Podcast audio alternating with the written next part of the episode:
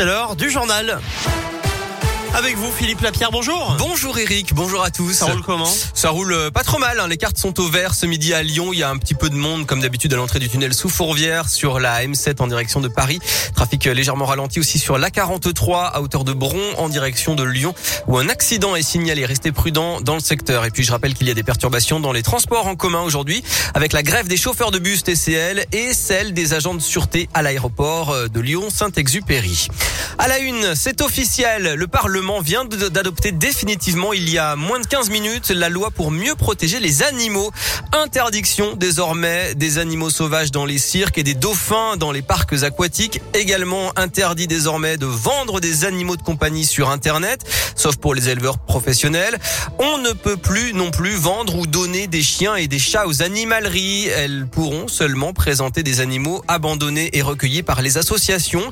Voilà pour les principales mesures, Léa Dupérin, et cette loi durcit aussi les sanctions en cas de maltraitance et d'abandon. Trois ans de prison et 45 000 euros d'amende, c'est la peine qui s'appliquera pour tout acte de cruauté sur un animal de compagnie. Jusqu'à 5 ans de prison et 75 000 euros d'amende sont prévus en cas de mort de l'animal. La loi prévoit aussi de punir l'enregistrement d'images, sans doute utile à l'heure des réseaux sociaux. L'objectif est aussi de mieux lutter contre l'abandon, véritable fléau dénoncé chaque année par les associations. Désormais, toute personne adoptant un animal même de manière gratuite, devra signer un certificat d'engagement et de connaissance des besoins de l'animal. Un décret doit encore en préciser le contenu, mais on comprend bien l'idée, informer correctement l'acquéreur sur le coût que représente l'adoption d'un animal, aussi bien pour les frais de nourriture ou de vétérinaire. Merci Léa. Plus de détails sur radioscoop.com. Dans l'actualité aussi, ce jeudi, la journée nationale contre le harcèlement scolaire, un fléau qui touche près d'un enfant sur dix en France. En plus du numéro 3018 déjà en place, une appli sera lancée pour signaler un cas de harcèlement. Nouveau coup de gueule des agents pénitentiaires de la prison de Lyon-Corba à cause des colis envoyés par-dessus les murs de l'enceinte, de la drogue, de l'alcool, de la nourriture à destination des détenus. Pas moins d'une cinquantaine de colis envoyés ainsi hier après-midi, d'après le syndicat UFA-PUNSA.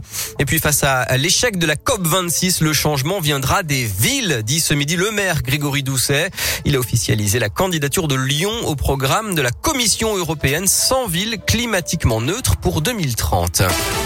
En foot, l'annonce de la liste de Corinne Diacre pour les matchs de qualification à la Coupe du Monde face au Kazakhstan et au Pays de Galles. Quatre Lyonnaises appelées en équipe de France, Perle Moroni, Gridjembok, Delphine Cascareno et Melvin Malard. Et puis enfin, c'est l'événement aujourd'hui à Lyon et sa région, l'arrivée du Beaujolais nouveau, avec de nombreux événements toute la journée, notamment à Lyon. Beaujolais en scène dans le 5e place Saint-Jean, dégustation et animation. Allez-vous goûter ce cru 2021 C'est la question du jour sur radioscoop.com. Attention, l'abus d'alcool est dangereux pour la santé.